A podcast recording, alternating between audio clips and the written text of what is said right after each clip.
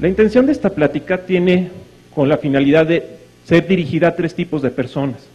Una, pues si tú no crees en Dios, espero que esta plática te pueda ayudar mucho a encontrar, pues llegar a una conclusión. En segundo lugar, a lo mejor ya eres un creyente, pero estás teniendo dudas que están afectando tu fe. Y en tercer lugar, a lo mejor eres un creyente muy firme, pero ¿qué pasa? Digo, porque yo también me he topado, ¿no? Y en su momento pasé por fases de, ay, eres cristiano, ay, ¿cómo crees esas cosas? ¿No? Entonces, hay un versículo que es el que les quiero ahorita rápido compartir, que está en Primera de Pedro 3.15, que dice, sino santificad a Dios eh, el Señor en vuestros corazones y estad siempre preparados para presentar defensa con mansedumbre y reverencia ante todo el que os demande razón de la esperanza que hay en vosotros. Entonces, bueno, la vez pasada iniciamos, hicimos un resumen de, de las razones por las cuales tú puedes tener la confianza de creer en Dios. El día de hoy nos enfocaremos a aspectos científicos que tú puedas tener elementos y seguridad de que aquel ser en quien has creído realmente existe. Aquí lo primero es que les quiero compartir, es que bueno, ¿qué va a pasar, no? O sea, habrá un día en que finalmente cerrarás tus ojos por última vez y ¿qué va a suceder? ¿Qué va a pasar después de la muerte?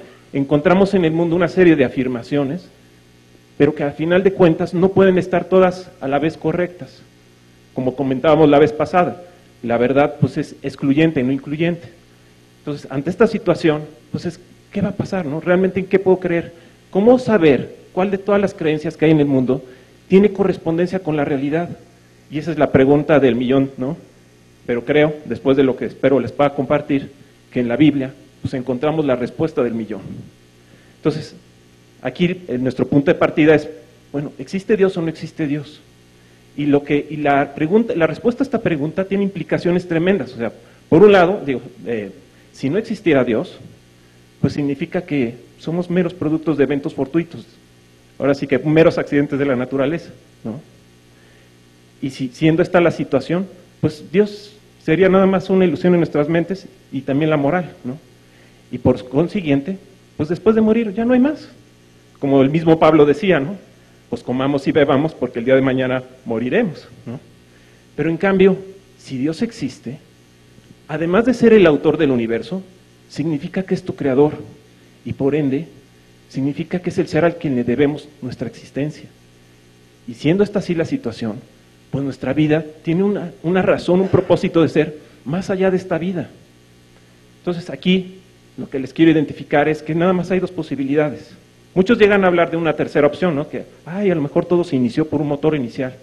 Pero si ese motor inicial, pues es un proceso aleatorio, ciego, sin dirección, pues final de cuentas todo es resultado de meros accidentes. Entonces, lo que les quiero compartir, pues es esta serie de, de hechos sorprendentes que te lleva a ver, a mostrar que Dios sí es real. No sé si les ha pasado que a lo mejor ves una obra de arte en el internet, en la tele, y no es hasta que te acercas eh, así que ves los detalles de, esa obra, que puedes apreciar esa, esa magnitud ¿no? del detalle, de lo, de lo tremendo que es. Pues lo mismo pasa con, con esta creación. Hasta que te metes a ver el detalle de cada uno de los aspectos que tuvieron que ser necesarios para que estuviéramos hoy aquí, te das cuenta que realmente hay un Dios. Entonces, bueno, la vez pasada empezamos a hablar un poquito del Big Bang. El Big Bang, este, no sé si alguno de ustedes este, no esté familiarizado con, con esto, pero es, increíble que hace apenas 100 años los científicos pensaban que el universo era infinito, es decir, que no había tenido un comienzo ni tendría un final. Pero fue gracias a Albert Einstein y a Edwin Hubble que se fue descubriendo que el universo sí tuvo un comienzo. ¿Por qué es tan importante esto? O sea, lo que ellos empezaron a notar es que el universo se estaba expandiendo.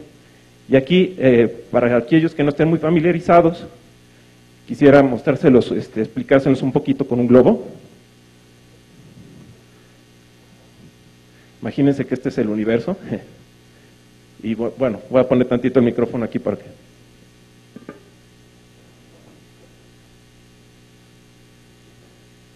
Lo que Edwin Hubble y, este, Albert Einstein empezaron a notar es que este es el universo, digo, a lo mejor mis eh, habilidades de dibujo son pésimas, pero cada uno de esos este, bolitas que se ven ahí representa las galaxias. Lo que ellos empezaron a notar es que el universo se estaba expandiendo de la siguiente forma.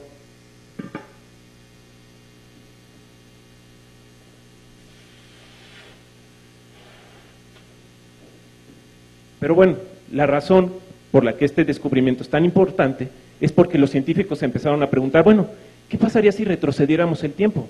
O sea, ¿cómo se vería el universo, no? Entonces lo que empezaron a notar fue lo siguiente, ¿no?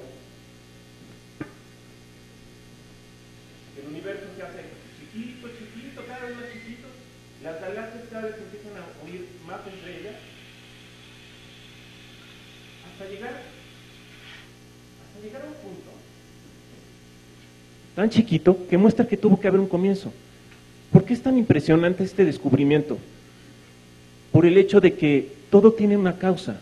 Y gracias a este descubrimiento, al observar que el universo tuvo un comienzo, no pudo surgir de la nada. Por consiguiente, muestra que a fuerza tuvo que haber un agente causal preexistente, quien generó todo lo que vemos hoy en día,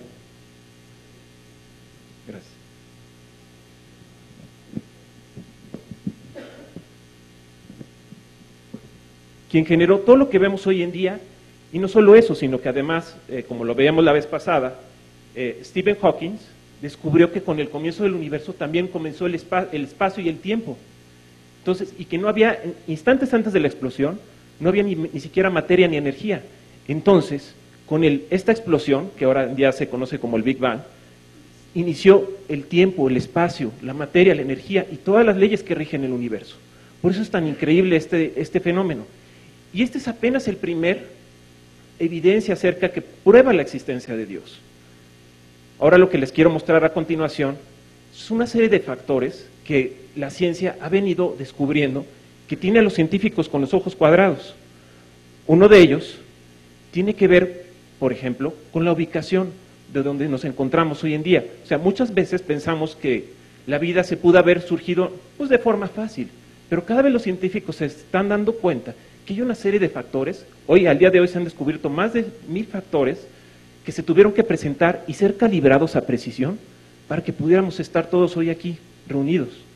Uno de ellos tiene que ver, por ejemplo, con el hecho de que solamente el 5% de las galaxias en el universo puede haber vida, porque solamente el 5% son galaxias espirales y solamente en este tipo de galaxias puede haber planetas con ejes estables, por consiguiente vida. En el resto no puede haber. Otro hecho también sorprendente es que solamente en el, se calcula que el 2% de las estrellas que hay en nuestra galaxia puede tener planetas. Y no solo eso, sino que todas las eh, planetas que al día de hoy se han venido descubriendo, la gran mayoría son planetas gaseosos. Y hay algo increíble que yo cuando lo, descubrí, lo leí, la verdad me dejó con el ojo cuadrado. la, la Vía Láctea, que es una galaxia este, que tiene brazos, no sé si le han visto fotos, ¿no? Donde se muestra que es espiral. Resulta que, a ver si podemos ver el video o la imagen, que no es tan fácil, o sea, mucha gente pensaría, ah, puede este, existir la vida en cualquier lugar, y no es así. Ahí está, representa esta imagen la Vía Láctea. Resulta que al centro de la galaxia no puede haber vida, porque es tal la radiación de las estrellas y las fuerzas gravitatorias que es imposible que exista ahí vida. Si se ven ahí se muestra en color rojo, la zona que no puede haber vida. De igual forma, si hubiera eh, planetas en, los, en el extremo de la galaxia, tampoco puede haber vida. ¿Por qué? Porque ahí no se genera el suficiente material pesado para que pudiera sustentar la vida. Entonces, nosotros nos ubicamos en esa pequeña franja que se ve ahí, precisa. Y no solo eso, Ah, esperen, esperen, esperen, esperen. Este, también nuestra Vía Láctea, como les decía, tiene, brazos, ¿no? Donde se acumulan en cada brazo este, estrellas. Nosotros nos ubicamos en medio de un brazo y el otro. O sea, la vida no puede estar dentro de uno de esos brazos, porque también por la misma fuerza de la gravedad que generarían las estrellas que están tan juntas, pues alteraría las órbitas del, del planeta. Por consiguiente, no podría tampoco haber vida. Entonces, lo que les quiero ahora sí mostrar es este video que muestra la ubicación exacta donde nos encontramos hoy. Esa es la Vía Láctea. Y fíjense, si ven hay un puntito que se ilumina entre un brazo y otro, ese es el Sol. Chequen ¿dónde nos ubicamos? O sea, es una zona privilegiada. Esto les tiene a los científicos con el ojo cuadrado por, por el hecho de que además de que estamos en, un lugar privilegiado, no estamos rodeados ni de polvo cósmico ni de ni nubes cósmicas. Entonces, les hace pensar a los científicos de que parece como si alguien deliberadamente nos hubiera colocado ahí para que pudiéramos apreciar el universo a distancias lejanas para podernos maravillar de todo lo que contiene. O sea, es, sorprendente, ¿no? Y hay muchos más factores. Otro que les quiero compartir es que, bueno, también eh, nuestro Sol es, un, es una estrella única, que no crean que es algo común que se puede encontrar en cualquier parte. Nuestro Sol es una estrella suficientemente eh, caliente, pero a la vez es una estrella no grande, para, que esto permite que se pueda consumir de manera prolongada para sustentar la vida y también de manera estable. El hecho de que nos encontramos a una distancia precisa entre el Sol y la Tierra, ¿no? también ese es un fenómeno extraordinario. El hecho de que estamos en un planeta donde la fuerza este, electromagnética es tal que nos puede permitir el campo magnético cubrir y proteger de todas las cosas. Otro, digo, son muchos que les podría contar, ¿no? Otro, por ejemplo, el aire que respiramos, la atmósfera, pues es transparente, tiene los elementos necesarios para que la luz del sol pueda llegar y pueda haber la fotosíntesis. Sin esto no podría haber vida. También es sorprendente que, pues digo, el aire tiene un peso, ejerce una presión sobre nuestros cuerpos de 14 libras por eh, pulgada cuadrada. Nuestro cuerpo pues, tiene una presión que compensa esto para que sintamos como si no tuviéramos nada encima. Entonces todo fue meticulosamente preparado para que pudiéramos estar aquí.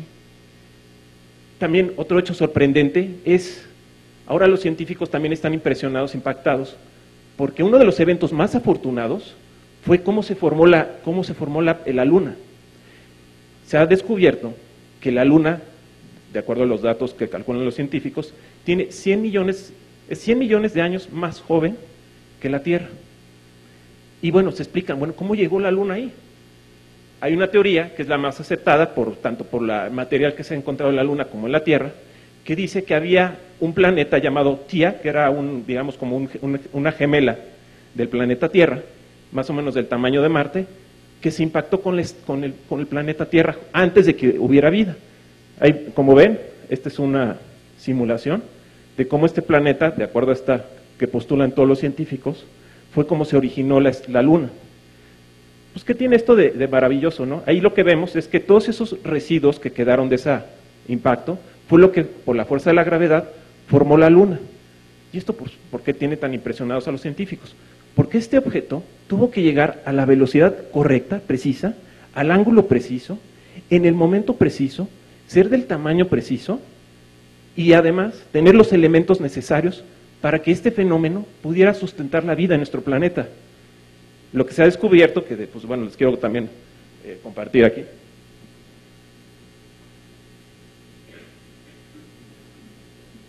Gracias a este hecho, se ha descubierto que el planeta Tierra es como una pelota de básquetbol. Gracias a este fenómeno, o sea, lo que se descubrió es que al principio la Tierra giraba sobre su eje de manera tan rápida que podía tener un eje estable. Digo, aprovechando que alguna vez jugué básquetbol. Pero, pero no, digo, no es por eso. Pero vean, conforme pierde este, eh, velocidad, se cae, el, eje de rotación se desestabiliza. Gracias a, la a, la, Luna, por la fuerza de gravedad que gira, eh, que, hace, que ejerce sobre la Tierra, podemos seguir teniendo un eje estable. Sin la Luna, no podría haber vida. Gracias a la Luna, también el planeta Tierra adquirió más masa para que tuviera una fuerza de este, magnética lo suficientemente fuerte para que nos protegiera de todo lo que hay en el, exterior. Entonces es, es increíble. Y hay muchos este, efectos más. O sea, ¿qué pasa? Todo recurso, sabemos aquí que todo recurso es limitado en nuestro planeta. También el aire es limitado. Pero ¿por qué no se agota? Porque hubo un tremendo golpe de suerte de que existen seres vivos que pues, necesitan oxígeno y hay otros seres vivos que necesitan dióxido de carbono. De tal forma que las inhalaciones de unos seres vivos son las exhalaciones de otros seres vivos y viceversa para que nunca se agote el aire. Imagínense que esto hubiera sido pura casualidad. Es increíble. Y hay más, digo, este, hay una serie de elementos más que yo ya son, no sé si les puedo de una vez compartir todo esto, que requiere un poquito más de, atención, pero para eh, comentárselos quiero hacer un breve repaso de algunos aspectos de matemáticas. Se recordarán que 10 elevado a la 3 es un 1 seguido de 3 ceros, o sea, 1000. 10 elevado a la 6 es un 1 seguido de 6 ceros, o sea, un millón. Y de acuerdo a la convención de Estados Unidos e Inglaterra, 10 elevado a la 9 es un billón. 10 elevado a la 12, un trillón. 10 elevado a la 15, un cuatrillón. Y 10 elevado a 18, un quintillón. Bueno, tengan en mente nada más que cada vez que esté elevado un número es la cantidad de ceros. Como les compartía la vez pasada, eh, todos estos factores que se presentaron, que son más de mil, se han calculado la probabilidad de que surgieran por mero azar, por puros eventos fortuitos. Y los científicos llegaron a una posibilidad entre 10 elevado a la 513. O sea, es decir, es 0.00000, 510 ceros, 1%. También les compartí la vez pasada, ¿no? ¿Cuál es la probabilidad de sacarse el melate? Pues es 1 en 7 millones, que es 0.4 ceros, 1, 2, 3, 4, 1%. O sea, vean esa comparación. Y hay más factores, digo, todavía si se quieren meter más a detalle de lo científico, eh, resulta que la relación entre la fuerza electromagnética y la fuerza de gravedad, ah, bueno, incluso déjenme les comento otro más. Ya ven como les comentaba que el universo se está expandiendo. Se expande a la velocidad precisa para que pudiera surgir la vida. Lo que les quiero mostrar a continuación es una grafiquita, a ver si nos la muestra, donde está tanto la... Eh, bueno, esas variables hay medio raras, ahorita se las explico. Una, la de abajo es la densidad de masa y la de arriba es la densidad de, este, de la energía este, oscura. Si estas componentes variaran en esa cantidad que se ve, hacia arriba o hacia abajo, en una entre 10 elevado a la 120 o una entre 10 elevado a la 60, no podría existir vida. Lo que les quiero comentar es que ahora se ha descubierto que el universo está compuesto por 72% de energía oscura, 23% de materia oscura y apenas 4.6, casi 5% de materia ordinaria. ¿Qué tiene esto que ver? Bueno, la, la energía oscura lo que hace es expulsar las cosas, lo que provoca la expansión del universo, mientras que la materia, por la fuerza de gravedad, ¿qué hace? Desacelera el universo o lo trata de comprimir. Hay un balance tan delicado para que pueda haber esta expansión en esa velocidad. Si la expansión fuera mayor, no habría, no habría aglomeración de materia, por consiguiente, no, no habría galaxias, y sin galaxias no habría estrellas, y sin estrellas no habría planetas, y sin planetas pues no habría vida.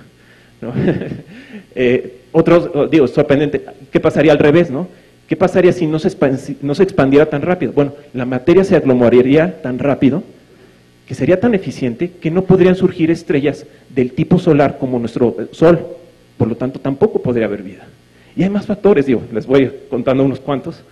Por ejemplo, la fuerza electromagnética en relación a la fuerza de gravedad, si fuera esta disminuida apenas en una parte entre 10 elevado a la 40, no podría haber estrellas grandes.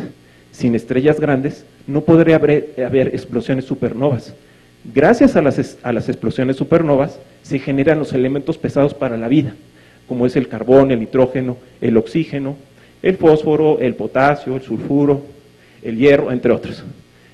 Pero entonces es sorprendente, o sea, cada, cada detalle fue así, calibrado a precisión. Si fuera menor, no habría, no habría estrellas como nuestro, planeta, este, nuestro Sol, de tal forma que fuera lo suficientemente chiquito, porque entre más grande es menos inestable. Entonces, todo fue calibrado a precisión. Otro que les, a lo mejor les pueda compartir que les guste es, por ejemplo, la fuerza de la gravedad. Si la fuerza de la gravedad fuera mayor, la fuerza de gravedad determina qué tan caliente, qué, tan, qué tanto van a arder los hornos nucleares de las estrellas. Si la fuerza de la gravedad fuera ligeramente mayor, las estrellas serían tan calientes que se consumirían tan rápido y de forma inestable que no podría haber vida. De igual forma, si la fuerza de la gravedad fuera menor, lo que veríamos es que las estrellas no serían lo suficientemente calientes como para encender la fusión nuclear.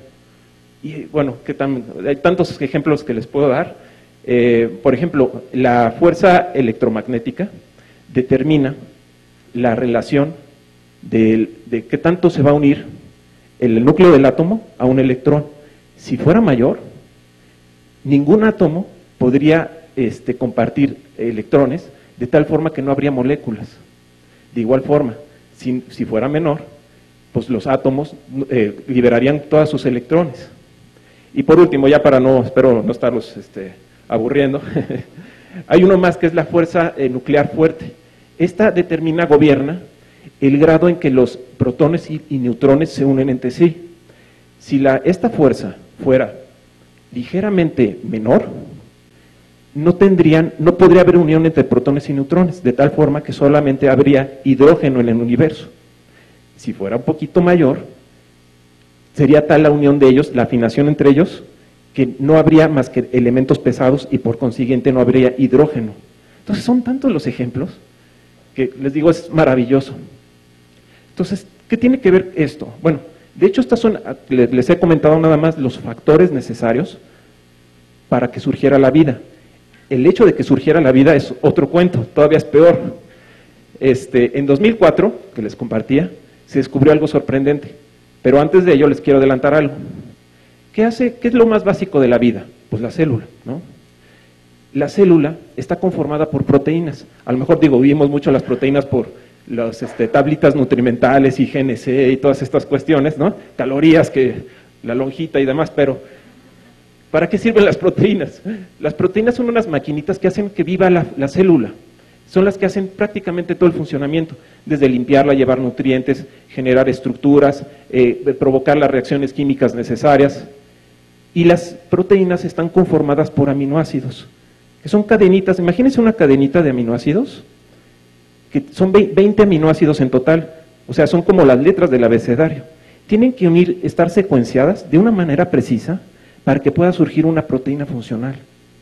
En el 2004 apenas, los científicos calcularon la probabilidad de que surgiera por sí sola, o sea, por meros eventos fortuitos, la primer, la primer proteína, la cual es, la probabilidad es de 1 entre 10 elevado a la 164. Ahorita les comento más de este dato.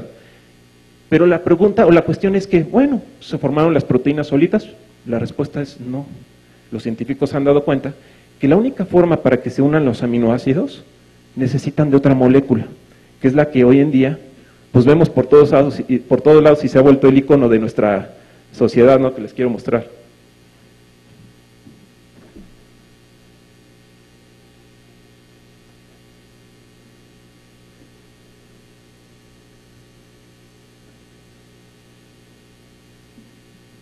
Esta molécula que pues todas lo conocemos como el ADN,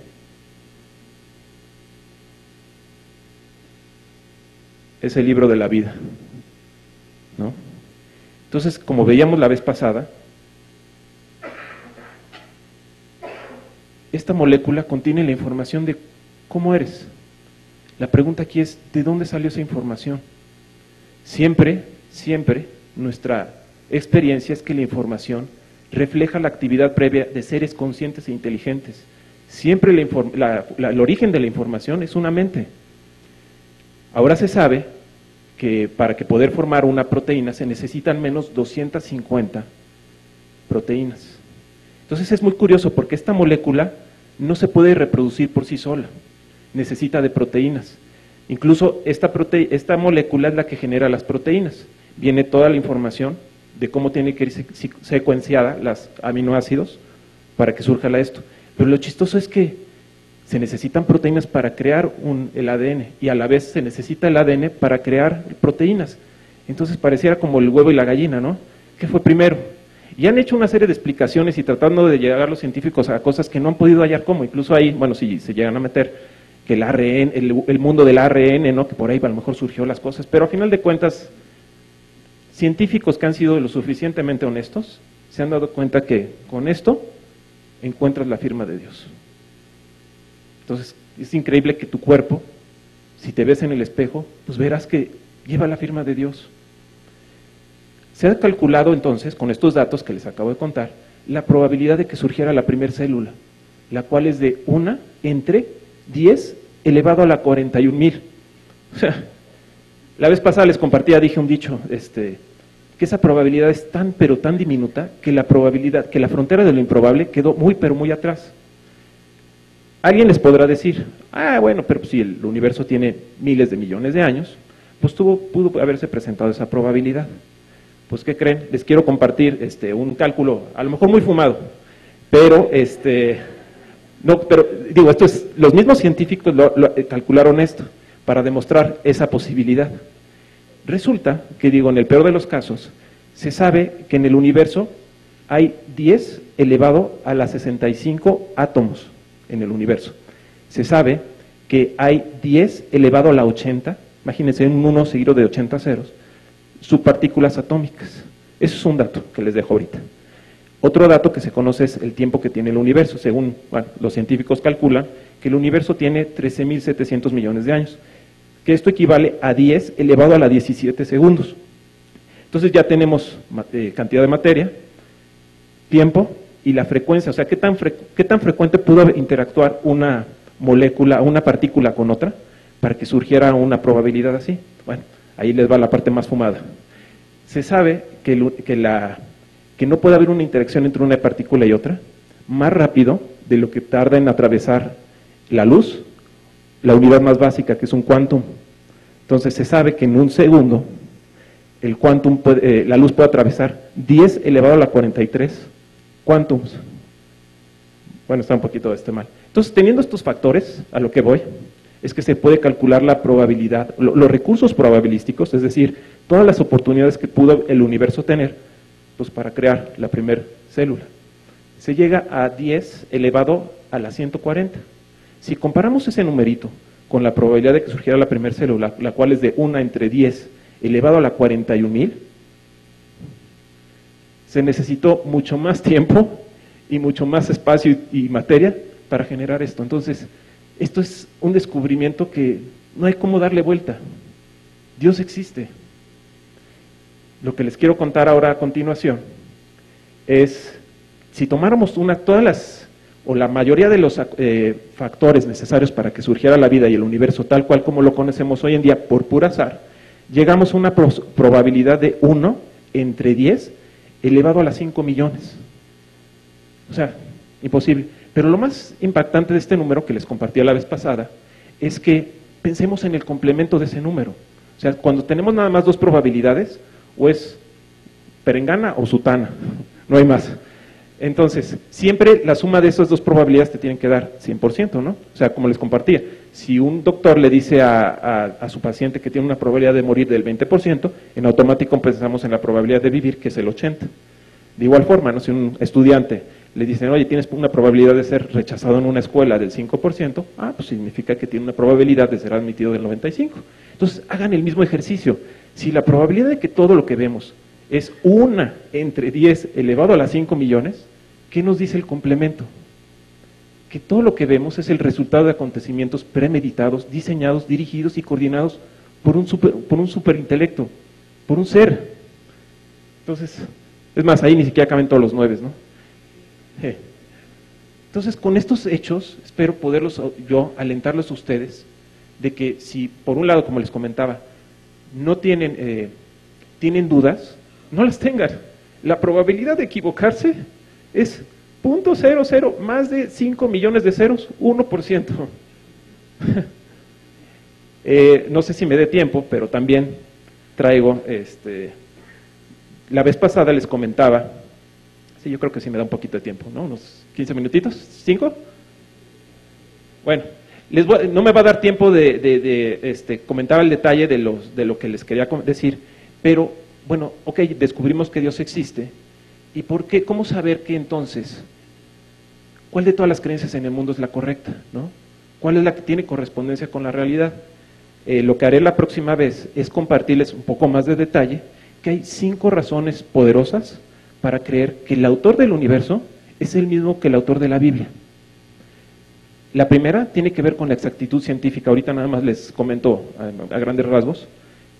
La Biblia contiene afirmaciones que apenas la ciencia ha venido confirmando como hechos reales, cosa que demuestra que los autores de la Biblia, los escritores, tenían no sé si tenían conocimiento, pero redactaron cosas que apenas se han venido descubriendo, lo que muestra que ese conocimiento, el autor detrás de todo esto, trasciende más allá que el, conocimiento humano. La segunda razón para creer en la Biblia tiene que ver con las profecías de la misma. En la Biblia vas a encontrar miles de profecías desde lo que iba a ser Jesús, lo que iba a pasar con todas las naciones, lo que íbamos a estar viviendo hoy en día, de tal forma que, y se han venido cumpliendo al pie de la letra, mostrando que Dios nos muestra que su palabra trasciende toda limitante de tiempo.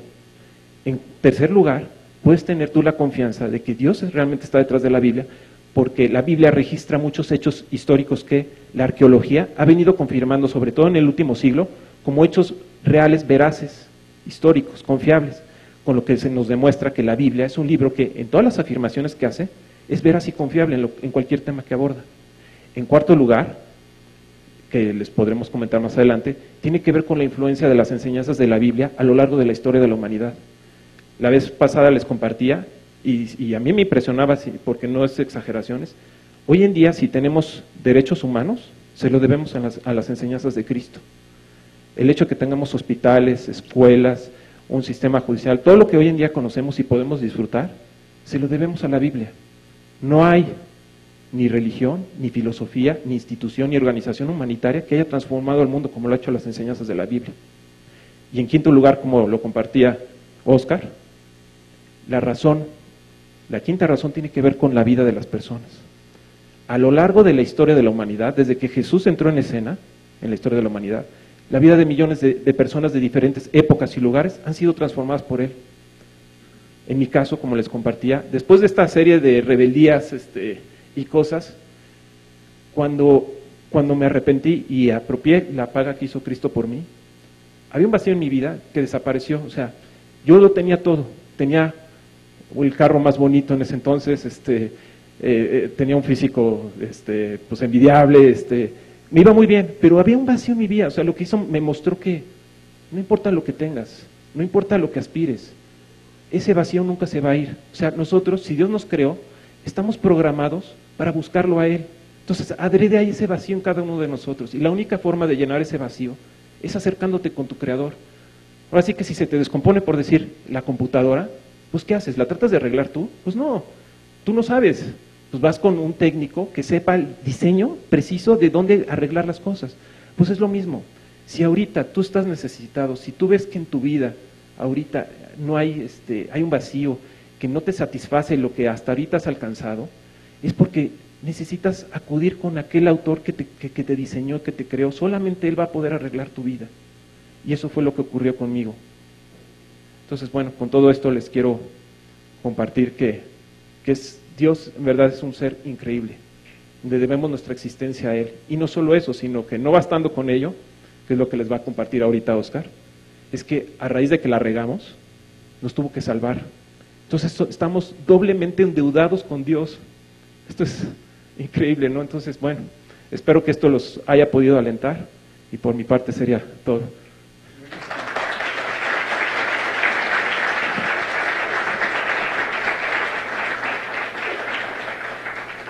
Oye, ¿cuántos de estos tenemos adentro cada uno?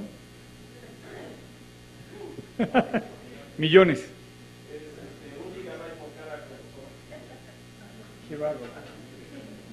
Porque imagínate, de por sí, difícil para que esto surgiera la primera y después todas ponerlas en orden de tal manera para que pudiéramos existir, ¿no?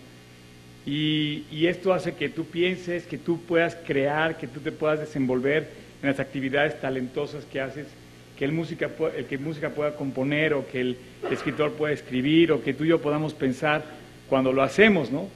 Que podamos pensar. Yo, yo viendo todo esto, eh, la verdad, no me cabe en la cabeza igual de repente llegan todos estos datos y te, te saturan porque dices, oye, no, no, los damos como por hechos, ahí están, a veces no tenemos tanto interés quizá por saberlo, pero como decía Julio, esto es sorprendente y la probabilidad de que esto sucediera es tan rara, o sea, es tan, eh, por un lado, tan amplia la, la, cosa que haya sido por casualidad. Y, Veo lo que dice la Biblia acerca de los cielos cuando se expresa Dios sobre los cielos, ¿no? Por ejemplo, dice que las huellas de Dios están puestas en la creación, ¿no? Porque dice, los cielos cuentan la gloria de Dios. Entonces, ciertamente cuando tú ves estas, estas cifras grandiosas, ves reflejado la grandeza de Dios, que solo Dios pudo hacer algo así. Pero, por ejemplo, eh, cuando Abraham sale y le dice, le dice su, eh, le, da, la gran promesa Dios a Abraham y le dice, mira, ven, sal a las estrellas y velas hacia arriba, ¿no? Y, a ver si las puedes contar. Esto es difícil en México porque no tenemos casi la oportunidad de ver estrellas, pero los que han tenido la oportunidad de ver lo que es un, me acuerdo una vez en, en Italia que yo estaba eh, en un lugar, en un bosque, y de repente un niño me dice, mira, tú decías las luciérnagas. Bueno, una belleza ver las luciérnagas en el bosque que se mezclaban con las estrellas y era un, todo un cielo estrellado imposible de contar. Una belleza, ya no sabías cuáles eran estrellas y cuáles eran luciérnagas. En serio. Eh, y dices, ahora entendí por qué Dios te dice eso. Pero tú imagínate a Abraham, bajo el cuidado de Dios, y que le diga, todo el creador de yo, de todas esas cosas, ve las estrellas y es lo que yo quiero para ti. Así te voy a bendecir, Abraham. O sea, Dios lo puso todo a nuestro, nuestra disposición para tener una relación personal contigo y conmigo. Una parte cuando le dice eh, Natanael que se encuentra con Jesús, eh, lo sorprende y le dice, te vi debajo de la higuera, ¿no? Entonces este hombre dice, ¿cómo supiste dónde estaba? Oye, si yo supe cuando hice tu primera célula, ¿cómo no vas a saber dónde estás? Y Dios sabe dónde estás, Dios sabe lo que está pasando en tu corazón, Dios sabe lo que está pasando en mi corazón, Dios sabe dónde estás sentado, aunque aparentes una cosa, sabe lo que hay dentro de ti. Y este hombre se sorprende porque dice, Dios, ¿tú sabías dónde estaba? Te vi debajo desde que estabas debajo de la higuera, dice en Juan 1. Y entonces llega, se postra delante de Dios, dice, tú eres Dios. Eh, Natanael se postra delante de, de Jesús y le dice, es que tú eres Dios. Tú lo sabes, ¿cómo pudiste saber esto, no? Y entonces le dice, no te preocupes, Natanael, eso no es nada.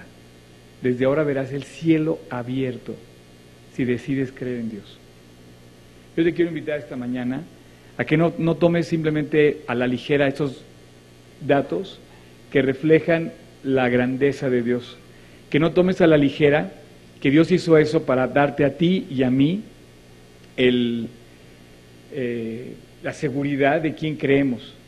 De que no lo tomes así nada más, de que estamos y que vemos la naturaleza, vemos las estrellas, el mar, la, la vida, los alimentos. Por ejemplo, yo que me dedico a los alimentos, para mí eh, ver la combinación que puedes tener en todo lo que puedes combinar en una cocina es sorprendente, ¿no? Los sabores. Hubiera sido suficiente si Dios nos, nos daba gasolina y nos daba la oportunidad de seguir adelante, ¿no? Nunca hubiéramos degustado los sabores de las frutas, de las verduras, de las carnes, de, bueno, todo lo que hay, ¿no? Sin embargo, Dios dijo, para que veas la grandeza de Dios es su esplendor, ¿no? Y como le dijo a Natanael, de cierto, de cierto te digo, cuando Dios lo repite dos veces, por cierto, es que lo está como apuntalando, ¿no? Y dice, he aquí, desde ahora verás el cielo abierto y a los ángeles de Dios que suben y descienden con el Hijo del Hombre. O sea, todo esto está hecho para que tú disfrutes una relación con Dios, con un Dios que tiene todo a tu favor.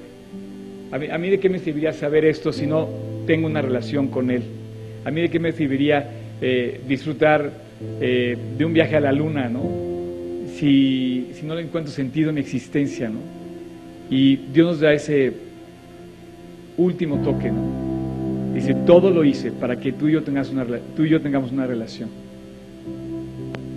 Así es que esta mañana pues vamos a darle gracias a Dios por habernos creado, pero yo quisiera también darle gracias a Dios por tu vida. Eh, tienes un potencial tremendo. Tú y yo tenemos un potencial que en las manos de Dios es inalcanzable, pero lo tienes que dejar a Dios trabajar en ti. Eh, eh, ¿Quieres volver a poner, Job, la probabilidad esa del 99, 99, 99, Y quiero que te fijes en este dato, voy a aprovechar. La probabilidad de que todo sea resuelto, fíjate bien, por un ser supremo, que sea el resultado de un ser supremo, que sea el resultado de una mente creadora, de una mente pensante, ordenada, que puso todo así para que tú y yo existiéramos, es 99.999999. ¿Por qué no te podría poner el 100%? Dentro de todo falta algo. Falta un 1%, un punto 001%, que ese depende de ti. Lo único que falta para que eso sea comprobado en tu persona es que tú tomes la decisión de creer en Dios. Ese 1, 0, 0, 0, 0, 0, 0, 0 a la no sé cuántas, 1% es tu voluntad. Tú no puedes tener a Dios si no lo quieres. Dios te dio esa libertad de tenerlo, aunque haya puesto el universo como muestra de quién es Dios. Tú ves un, un, aparato de estos, tú ves un iPad, tú ves una computadora, tú ves un auto, tú ves un avión, tú ves una... y te sorprendes del que lo hizo, ¿no? Bueno, Dios dijo, bueno, para que te sorprendas de quién soy, te voy a poner nada más una pequeña muestra, hoy nada más habló media hora, pero te podía haber hablado del universo que está debajo de nuestros pies lo que hay en la Tierra, en las moléculas, en lo infinito, en lo microscópico, infinitamente microscópico, que es como esto, ¿no? Otro universo más, para que veas la grandeza de Dios. Y ahí me tienes a mí quejándome porque no encontré cajón de estacionamiento para estacionarme, ¿no? O porque salí y estaba lloviendo, porque hace frío, porque hace calor, o porque me duele una muela. ¿Sabes qué? Si Dios hizo todo esto, solamente hay una pequeña parte que tú tienes que poner, que es tu voluntad. Es la parte que te toca a ti poner. Dios no la puede alterar. Te dio la libertad de hacerlo. Y es ahí donde yo quisiera terminar esta plática orando, diciéndole a Dios, Dios, gracias por haberme creado. Gracias por haber creado todo lo que hay a mi disposición en el universo. Pero ahora me toca a mí poner mi parte. Y ese 1% que me falta para comprender que todo es hecho por un ser supremo es mi fe y mi decisión de creer en Él. Si hay alguien aquí que quiera hacer esta oración, yo, este es tu momento. Y voy a terminar invitándote a que ese 1% que falta, se lo digas tú y que digas, es mi voluntad creer en ti, Dios. Es mi voluntad pedirte hoy perdón. Es mi voluntad definitivamente arreglar mi vida contigo. Así es que voy a invitarte a, a que inclines tu rostro y vamos a cerrar nuestros ojos y vamos a hacer algo muy hermoso. Vamos a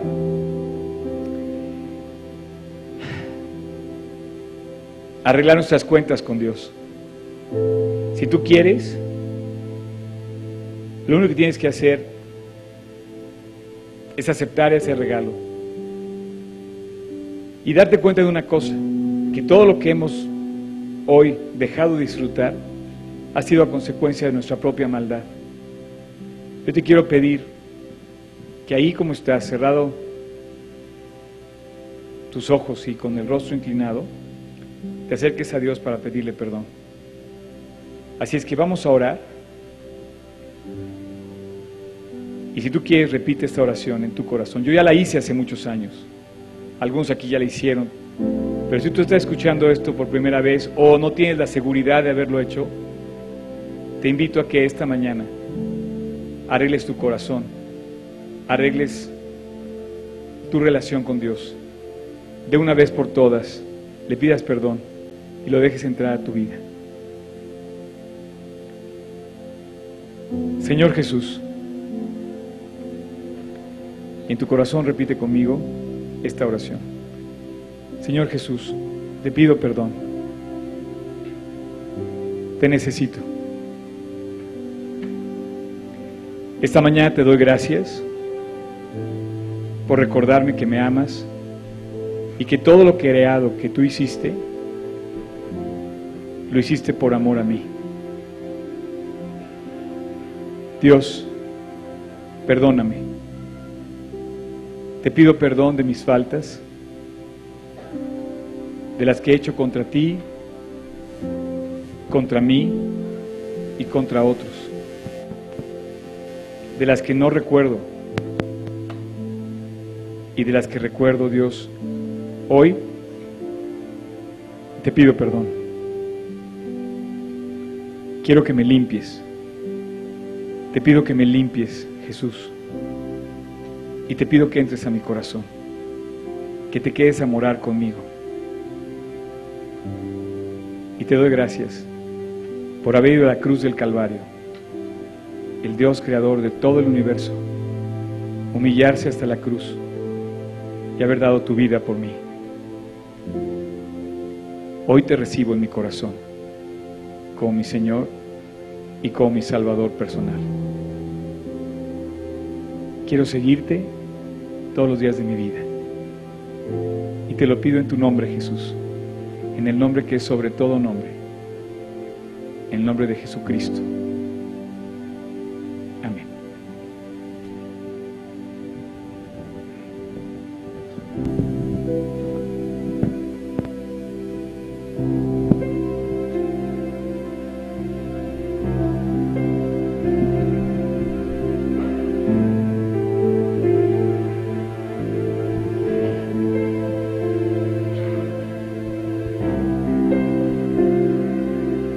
Gracias por tomarte este tiempo y escuchar este mensaje sobre la invitación más importante que existe en la vida. Conocer al Señor Jesús en una forma personal y disfrutar de su compañía cada día. Si este mensaje que has escuchado ha alentado tu vida de alguna forma, escríbenos y cuéntanos tu historia. Es muy importante para nosotros saber que este trabajo ha alentado las vidas de las personas de alguna forma. Escríbenos a la dirección hola g 316 polancoorg Gracias, Dios los bendiga.